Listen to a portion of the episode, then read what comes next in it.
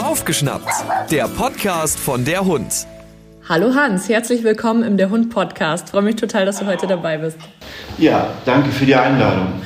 Hans Brings ist heute mein Gesprächspartner. Wir haben uns kennengelernt bei einem Dreh im Tierheim München. Also du bist Cheftrainer im Tierheim München, bist da für die Tiere zuständig, bist auch für die Trainer, bist für die Pfleger zuständig und hast aber auch deine eigene Hundeschule, die Hundeschule Bauschlau in München. Erzähl mal, wie kamst du zu deinem Job als Hundetrainer, aber vor allem auch zu der Arbeit mit Tierheimhunden? Das ist ja doch noch mal was ganz Besonderes, was ganz anderes und auch was, was sehr, sehr herausforderndes, finde ich. Ja, durchaus. Also angefangen ist das Ganze äh, so in den Mitte der 90er Jahre. Ich kam dort nach Bayern und mit meinem ersten äh, verhaltensoriginellen Dobermann, ähm, mit dem ich echt, mit dem habe ich mir gleich mal, ich wusste wirklich nichts von Hunden. Ich bin da wirklich ähm, sehr unbedarft rangekommen an die Hundeszene durch meine damalige Freundin und war völlig unbefleckt. Und der Hund war echt ähm, anderen Hunden gegenüber aggressiv. Aus heutiger Sicht wirklich, würde ich sagen, ein echter Raufer und ich brauchte Hilfe. Nun bin ich hier äh, zu einem Hundeverein gegangen und ja, vor 25 Jahren war es eben noch Usus, man geht in den Hundeverein und dann geht man, äh, damals hieß das äh, Augsburger Modell. Oh ja, ja, vom Schieferhundeclub war das doch, oder? Ja, ja, genau. Man geht also da bei Fuß und rechts und links und Sitz und Platz. Und das war's. Das hat mir natürlich überhaupt nichts geholfen, weil der innerhaltlich echt kritisch war, dieser Hund. Und so hat das Ganze angefangen, dass ich mich ähm, so quasi Lunkte gerochen habe und mich mehr mit der Materie zu beschäftigen Hund. Im Speziellen dann auch mit der Aggression, innerartlichen Sozialaggression. Und ja, hab dann, äh, wurde dann schnell Ausbilder in dem Verein, habe mich mit Schutzhundesport beschäftigt, lange Jahre, habe da bis auf Weltmeisterschaftsniveau geführt. Ähm, ja, aber musste dann auch in dem Verein sehr früh erkennen, dass eben Dressur nichts mit Erziehung zu tun hat. Und so kamen schon die ersten Leute im Verein auf mich zu, ob ich denen helfen kann. Und so bin ich dann mit denen schon schnell außerhalb des Trainingsplatzes ähm, dann unterwegs gewesen habe den Rückruf trainiert, habe die Leinführigkeit trainiert und so weiter. Alles noch damals unentgeltlich. Und wie bin ich zu, zum Tierheim gekommen? Ähm, damals in dem Hundeverein waren zwei Hundepflegerinnen äh, und äh, aus dem Tierheim München und der ähm, Verein war ungefähr Luftlinie 200 Meter entfernt. Die gibt es übrigens heute noch. Und die eine davon, ähm, die sagte, kannst du nicht mal vorbeikommen bei uns im Tierheim? Wir haben da den einen oder anderen ähm, schwierigen Hund, und das waren wirklich äh, bissige Hunde, wurde ich ins kalte Wasser geschmissen. Äh, zu wirklich ähm, echt schweren Jungs. Und ja, so ist das Ganze gewachsen. Also ich bin da wirklich von der Pike auf mit äh, echt, echt schwierigen Hunden äh, groß geworden und ja, habe mich dann sehr schnell und da äh, muss ich sehr, äh, schönen Gruß äh, an der Stelle an Thomas Baumann, äh, der war damals mein Mentor, hat mich sehr, sehr oft zwei, dreimal im Jahr dort weitergebildet bei Seminaren zu sämtlichen Themen. Und ja, so ist das Ganze gewachsen. Ja. Wahnsinn. Ja, das ist, es ist ein anspruchsvoller Job. Also ich durfte dich ja schon live in Aktion miterleben bei der Social Time. Da ging es quasi so ein bisschen um die Einschätzung neuer Hunde. Wie sind die so drauf? Sind die verträglich mit Artgenossen? Was haben die so für Strategien entwickelt? Und natürlich auch darum, die so ein bisschen aus dem Zwinger rauszuholen, zu beschäftigen und auch zu resozialisieren. Also das ist ja so ein großes Wort. Vielleicht kannst du da noch ein bisschen was erzählen. Ja, also ähm, Stichwort Verhaltensanalyse oder Analytik äh, ist jetzt der, mal der erste Schritt wenn man jetzt die Tierheimhunde mal nimmt, aber auch bei mir in der Hundeschule geht es erstmal damit los, wenn Hunde auffällig waren, in Form von Bissigkeit, äh, Aggressionsverhalten etc., dann geht man erstmal analytisch vor. Und kommt ein Hund ins Tierheim und er war vorher auffällig, bissig im häuslichen Umfeld oder seiner Umwelt allgemein gegenüber, dann soll man erstmal ergründen, hm, was ist die Ursache des Ganzen. Und so die Verhaltensanalyse äh, habe ich mir hm, eine Vorgehensweise selber zurechtgelegt. Das ist quasi eine Summe aus Stressoren, stressigen Situationen für den Hund, ähm, die aber anschließend nicht einfach abgebrochen, sondern aufgelöst werden. Die werden dann kompensiert mit Futter durch mich. Aber sie sind ersten, im ersten Momentum sind sie stressig für den Hund. Jetzt will man sehen, wie geht der Hund mit dem Stress um, der Vierbeiner. Ja? Also welches Stresskostüm hat er? Äh, zeigt er sich aggressiv, zeigt er sich hektisch ähm, im gesamten Stimmungsbild? Also welche Form von Aggression? Ja? Also defensiv, offensiv äh, wenn er sich bisschen bissig zeigt, wohin beißt er, mit welcher Intensität, mit welchem Beißgrad und so weiter. Also es ist wirklich ähm, ein großes Thema, da könnten wir eigentlich ähm, zig Videos alleine darüber drehen. Dann geht es weiter, äh, die Hunde werden dann einem Trainer zugewiesen und der kriegt dann einen entsprechenden Trainingsplan von mir erstellt, beziehungsweise wir sprechen ganz locker drüber, was macht jetzt Sinn, ne? wie sieht die Rehabilitierung, der Trainingsplan äh, äh zu dem entsprechenden Hund aus. Und dann gibt es ein Trainingskontingent von 10 bis 15 Stunden erstmal. Und danach wird eine Lernstandskontrolle gemacht. Wir sprechen wieder drüber, wie hat der Hund sich verbessert ähm, und so weiter. Es ist hochinteressant äh, für die Interessenten, die dann möglicherweise kommen für den Hund. Was war die Ausgangssituation? Hat sich der Hund verbessert? Und äh, was sind jetzt noch die Trigger von dem Hund? Und äh, welche Managementmaßnahmen sollte der mögliche Interessent denn sofort einleiten, damit das alte, äh, die alten Konfliktlösungsmodelle gar nicht mehr aufkommen? sondern dass man gleich den neuen Start auch trainerisch begleitet und so dann auch äh, dieser optimal verläuft. Ja, also das ist jetzt so ein kleiner Bruchteil. Es ist ja ganz häufig so, dass Hunde vor allem ins Tierheim kommen, weil sie halt irgendwie mal gebissen haben und dann seid ihr ja oft in der Situation, dass ihr gar nicht so viel wisst.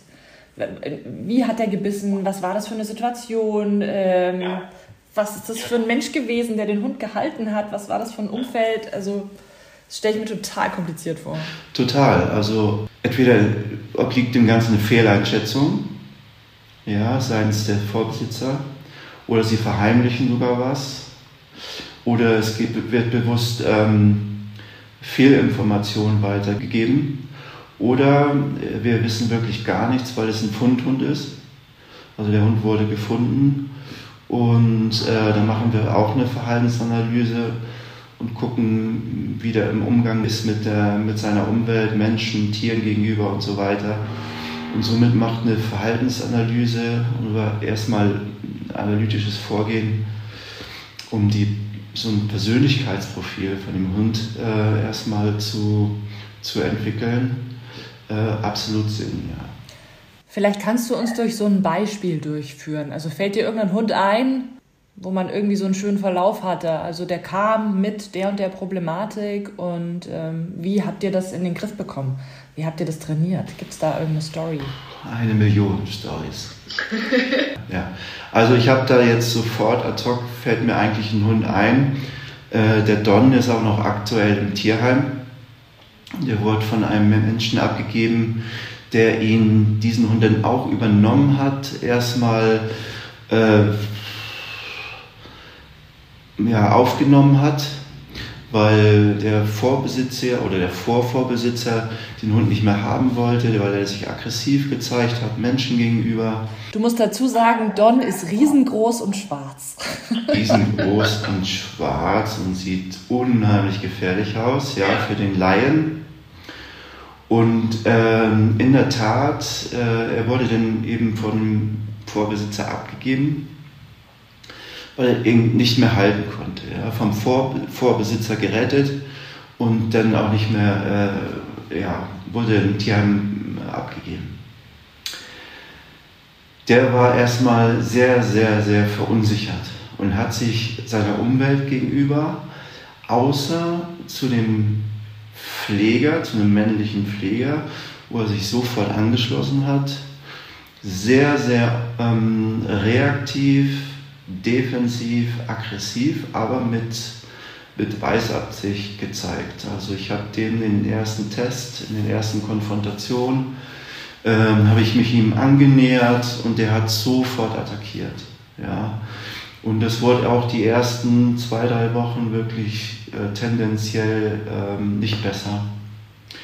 Und somit äh, habe ich erstmal von der belastenden Verhaltensanalyse abgesehen, sondern ich habe mich mit einem äh, Trainer kurz geschlossen. Wir müssen erstmal gucken, wo die Reise hingeht.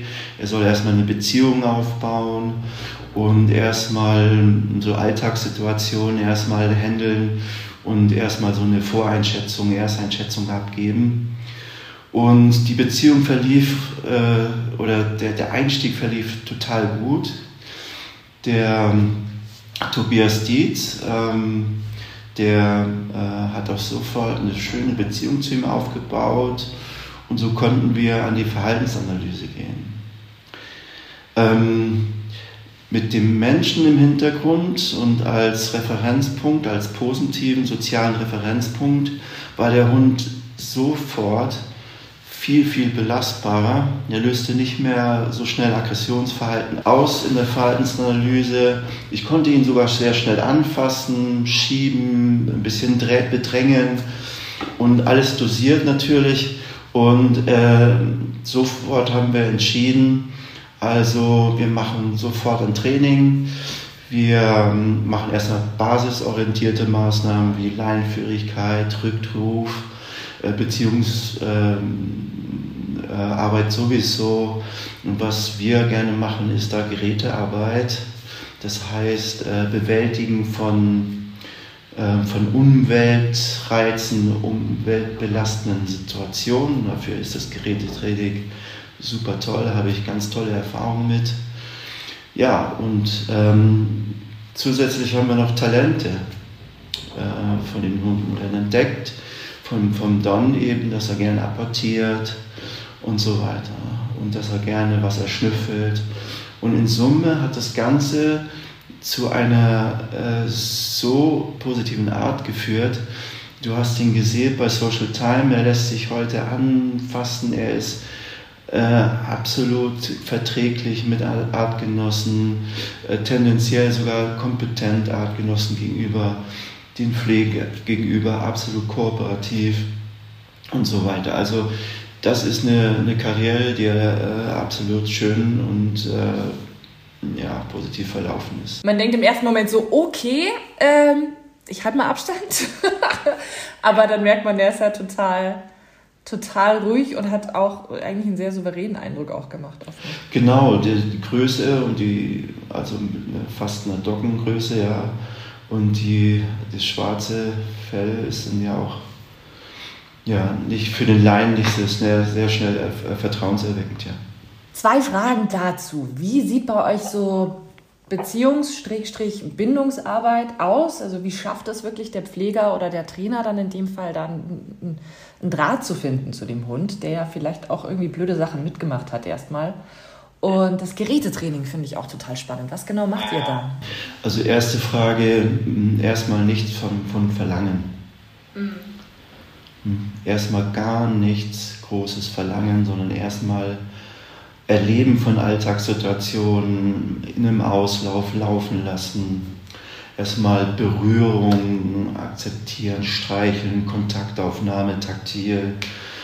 Ähm, mal einen Sitz, mal einen Platz, alles noch über positive ähm, Belohnung, über Futter. Ähm, so fängt das Ganze an, wird dann langsam gesteigert, wo man dann auch mal Konflikte löst. Das heißt, es wird ein Leckerchen runtergefallen, der Hund darf es nicht nehmen. Also wirklich ganz, ganz auf einem ganz minderwertigen, niedrigen Niveau ähm, fängt das Ganze an und dann geht es in die Gerätearbeit, dann wird das Ganze gesteigert, aber auch die Gerätearbeit, da wird dann erstmal ein Steg bewältigt, ja. Und wenn das nicht geht an dem ersten Training, man schafft nur den ersten halben Meter, dann ist das halt so. Aber in Summe zum Schluss, in den ganzen Trainingseinheiten, bewältigt man dann zum Schluss einen anderthalb, ein Meter hohen Steg. Man kommt am Ende an und dann ist Freude angesagt. Und das spüren Hunde, das merken Hunde und das ist Beziehung, bindungsfördernd. Und äh, also quasi das Erlebte. Ja. Also tatsächlich so ein, so ein, so ein Finden einer gemeinsamen Basis, einer Kommunikation, versuchen so gegenseitig Vertrauen zu schaffen, sich ja. auf den anderen einzulassen. Ja, ja, sich aufeinander einzulassen, Konflikt miteinander zu bewältigen, das ist äh, beziehungsfördernd. Ja, das ist so wichtig. Es ist halt viel mehr als nur Sitz, Platz, Fuß, sondern das sind eigentlich die Dinge, die zählen, oder? Ja, genau, genau. Und äh, alles auf sozialer Ebene, also gerade die Gerätearbeit ähm, ist ähm, basiert auf sozialer Nähe. Und wir wissen heute, dass das Oxytocin ausschüttet, also die Oxytocin-Ausschüttung fördert. Und das ist ja sozialer Kleber, ähm, ein gängiger Begriff. Und äh, wir verzichten da bewusst drauf auf, auf Futter oder irgendwelche materialistischen äh, Sachen wie Spielzeug oder so. Ja. Würdest du sagen, Futter im Training ist grundsätzlich nicht so cool? Na, nee, überhaupt nicht. Die, die Dosis macht das Gift. Ne? Und es gibt ja Hunde, die fressen einfach nicht im Training. Oder es gibt einfach die Hunde, für die es ähm, Futter purer Stress, ja, Labrador und Co., also im positiven Sinne. Mhm. Aber die überdrehen voll. Und das ist immer eine Fallentscheidung. Und so legen wir auch äh, bei uns im Training, in der Hundeschule oder mit Tierheimhunden denn immer Wert darauf, jeden einzelnen Hund für sich individuell zu trainieren, zu arbeiten, ohne irgendwelche Konzepte zu haben, die auf den Hund äh, übergestülpt werden. Ja. ja, das ist, das ist normal. Ne? Also für dich ist es normal. ja, ja, also Hundetrainer, die Hundeschulen, die was auf sich halten, die, die haben kein, nicht das eine Konzept, sondern die können sich wirklich äh, auf jeden Hund einzeln einstellen. Und äh, wir haben jetzt, ich habe jetzt 30 Jahre Erfahrung in dem Metier. Das gelingt mir schon ganz gut, ja.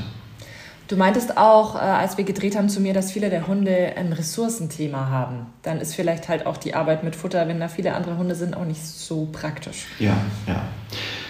Ressourcen materieller, sozialer oder räumlicher Art gilt es wirklich auch abzuklopfen. Äh, klopfen in, in, entweder in, in, in Arbeit mit Tierheimhunden in der Analyse schon sehr früh oder weil es auch ähm, natürlich gefährlich sein kann, kann für Pfleger, wenn ein Hund sein, sein Futter verteidigt, für sich beansprucht und äh, in der Hundeschule machen wir also sogar im, im sehr früh mit Welpen, Junghunden schon Ressourcentest und ja, um da auch beratend einzuwirken. Ja.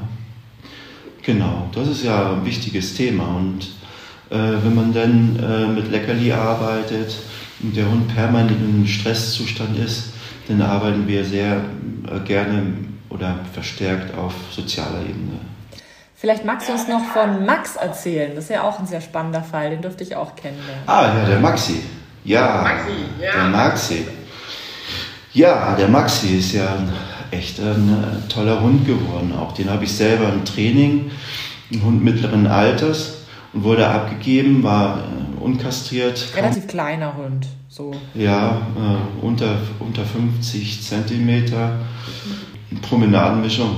Ja, aber. Ja aber total kooperativer Hund. Wenn er jetzt heute, bis, also dato, ähm, wie er ins Tierheim kam, wurde abgegeben wegen Überforderung, war kaum ansprechbar, war nur wirklich nur Testosteron gesteuert. Wir haben ihn dann erstmal probeweise ähm, chemisch kastriert, um zu sehen, ob er sich äh, verbessert in, seinem, in seiner Kooperativität mir gegenüber und Trainierbarkeit. Ähm, und wir haben äh, ihn schlussendlich dann auch kastriert und es war schon mal das äh, bahnbrechende auch. Ähm, Im Laufe des Trainings äh, ja, stellte sich voraus, auch in der Analyse schon, dass er sich nicht gerne anfassen lässt, bedrängen lässt. Also er hat da schlechte Erfahrungen gemacht bei den Vorbesitzern, höchstwahrscheinlich, und zeigte sich dann auch bissig mit ähm, würde ich sagen, Beißgrad 2 bis 3. Das heißt also, der hat richtig Löcher gemacht. Und ähm, so gestaltete sich erst auch das Maulkorbtraining als sehr schwierig. Man musste da ein bisschen tricksen und ja, das habe ich dann sachte angehen lassen. Das hat viel Zeit ähm, gebraucht. Und ähm, ja, heute ist es natürlich nicht äh, gänzlich wegtrainiert, sondern er kommuniziert klar jetzt, er kippt nicht von, von neutral ins, ins, ins Bissige, sondern er droht jetzt klar und somit kann man auch besser damit umgehen als, als Trainer, als möglicher Interessent. Genau, und ja, der Hund wird auf jeden Fall von mir begleitet und wenn es da Interessenten gibt, dann auch später äh, die Vermittlung von mir begleitet. Ja. Das ist ja das Schöne. Also ihr gebt dann nicht einfach den Hund ab und sagt so, da und da und da musst du aufpassen, viel Glück, sondern ihr, ja, ja. das geht ja wirklich ganz sachte, dieser Adoptionsprozess und wird von euch Trainern auch begleitet. Genau, und Malkorb ist das eigentlich das Tool dann auch, um im Konflikt zu arbeiten zu können und nicht irgendwie um Konflikte rum und irgendwas hinzumauscheln, den Hund dann auf gut Glück zu vermitteln sondern ähm, ja, mit Maulkorb dann auch und die äh, Interessenten werden auch aufgeklärt, äh, was es bedeutet im Maulkorb, dass es viel Sicherheit gibt und dass Hunde dann auch besser handelbar sind. Ja, dieser soziale Aspekt, wo ihr ja auch viel dafür tut, dass die Hunde einfach untereinander verträglich sind, das finde ich so wichtig, weil ich meine, ihr seid Tierheim in der Großstadt, da, da werden die Leute, die dann Hund adoptieren, in anderen Artgenossen Kontakt treten müssen. Und das, das stelle ich mir schwer zu trainieren vor. Also ich war ja dabei bei der Social Time. Vielleicht ähm, kannst du mir noch mal zusammenfassen, worauf du da achtest, wann du einschreitest. Du sagst ja wirklich, so Konflikte sind ja auch durchaus gewünscht. Sie dürfen sich auch mal miteinander auseinandersetzen.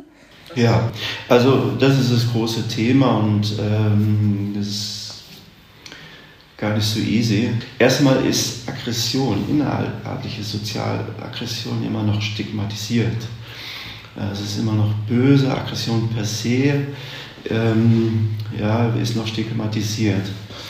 Jedoch ist es ja eigentlich, das wissen wir Hundetrainer und äh, Leute, die sich mit damit befassen, dass es ein Allzweckwerkzeug ist, um sich Stressoren, Bedrohungen auf Abstand zu halten, im schlimmsten Fall zu eliminieren, Distanz aufrechtzuerhalten und so weiter. Und so ist es auch im innerartlichen Bereich. Es ist ein Tool und ähm, ein wichtiges Tool, um Kernkompetenzen in der sozialen Verträglichkeit und äh, zum Erlangen von äh, sozialen Kompetenzen äh, wirklich auch ausleben zu können. Das heißt, wie wirke ich, wenn ich aggressiv mich gegenüber eines ähm, Artgenossen verhalte? Wie wirke ich dann? Und wie verhält sich der gegenüber? Wie reagiert er? Und ähm, wie kann ich wiederum auf dessen Reaktion reagieren? Wie gehe ich damit wiederum? Wann schreite ich ein? Äh, erstmal lasse ich viel ablaufen denn Hunde untereinander ähm, regeln sehr viel. Und ähm, jedoch ist es genau der Ritt auf Messerschneide. Wann schreite ich ein? Wie schreite ich ein? Also ich kann ja abbrechen oder ich kann unterbrechen. Ein Abbruch wäre jetzt ein Rückruf oder ein gänzlicher Abbruch der Aggression, aber ein Unterbrechen wäre jetzt nur einfach ein Blockieren des Hundes, ein Halten des Hundes und die beiden Hunde, die sich jetzt gegenüber sind, stehen, äh, diese bleiben doch in der Kommunikation. Und das ist wirklich das, ähm, das Thema, äh, da sind viele Hundehalter überfordert. Äh, greifen viel zu früh ein oder gar nicht ein, ängstlich getrieben, aus Angst getrieben oder eben äh, stigmatisiert, Aggression, das will ich hier gar nicht und mein Hund, äh, der soll sich gefälligst benehmen und so weiter. Und da haben wir ähm, dieses Social Time jetzt wieder seit zwei, drei Jahren intensiv aufs Programm geholt, ähm, sowohl ins Tierheim auch, äh, und auch bei mir in der Hundeschule. Und das ist, äh, gibt es regen Andrang, ja. Ja, es ist wichtig, dass man halt einfach mal in einem sicheren Rahmen sich den Hund ausprobieren lassen kann und einfach jemand da ist, der sich auskennt. Und wenn man dann selber halt irgendwie ein bisschen ängstlich ist, unsicher ist, dann. Das ist das Stichwort, ja. Also die Hunde sind dann so fein in ihrer Mimik und Gestik und, und ähm, es werden permanent abgebrochen, ähm, wenn, sie, wenn sie mal äh, irgendwie drohen, knurren, ja. Aber das ist doch gerade das ist Kommunikation auf, auf, auf, auf Distanz und, und die Hunde, ja, die reagieren und, und wir sind, du hast es äh, ja gesehen, im, im Tierheim mit den Pflegern. Jeder Hund hat äh, seinen Pfleger mit und dann sind auch teilweise bis zu zehn Hunde am Platz. Und du hast es gesehen, also da passiert eigentlich gar nicht so viel an Aggression. Ich wundere mich immer, wir haben viele verschiedene Hunde, immer wieder neue Hunde, die ins Tierheim kommen, in dieses Modul integriert. Wie viel verträgliche, sozial kompetente Hunde ins Tierheim kommen, das ist schon Wahnsinn. Und ja, und in der Hundeschule stelle ich immer wieder fest, dass die Hunde unterschätzt werden.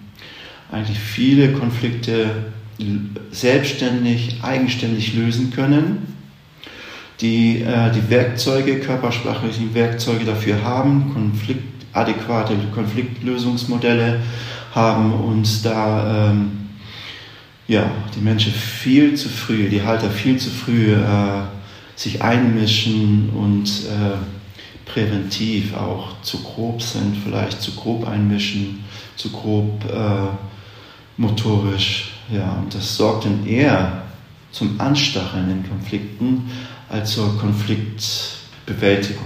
Das ist mir auch in Erinnerung geblieben. Du bist ja während der ganzen Zeit total ruhig geblieben und warst so irgendwie der Fels in der Brandung.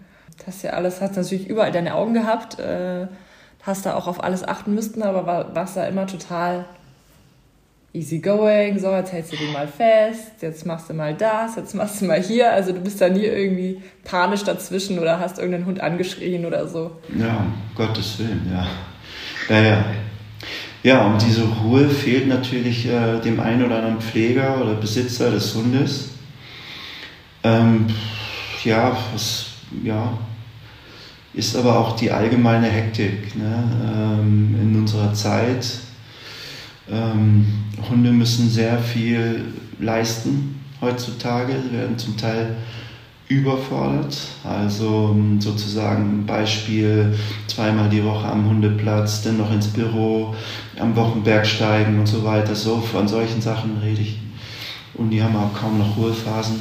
Oder das andere Extrem, sie sind unterfordert das bringt dann sehr viel Konfliktpotenzial auch äh, unter Hundebegegnungen äh, mit sich. Denn wenn ich jetzt sage, äh, ich gehe in den englischen Garten bei uns hier in München, mach die Leine ab und Heide Witzka, ja, du, du machst es eh schon.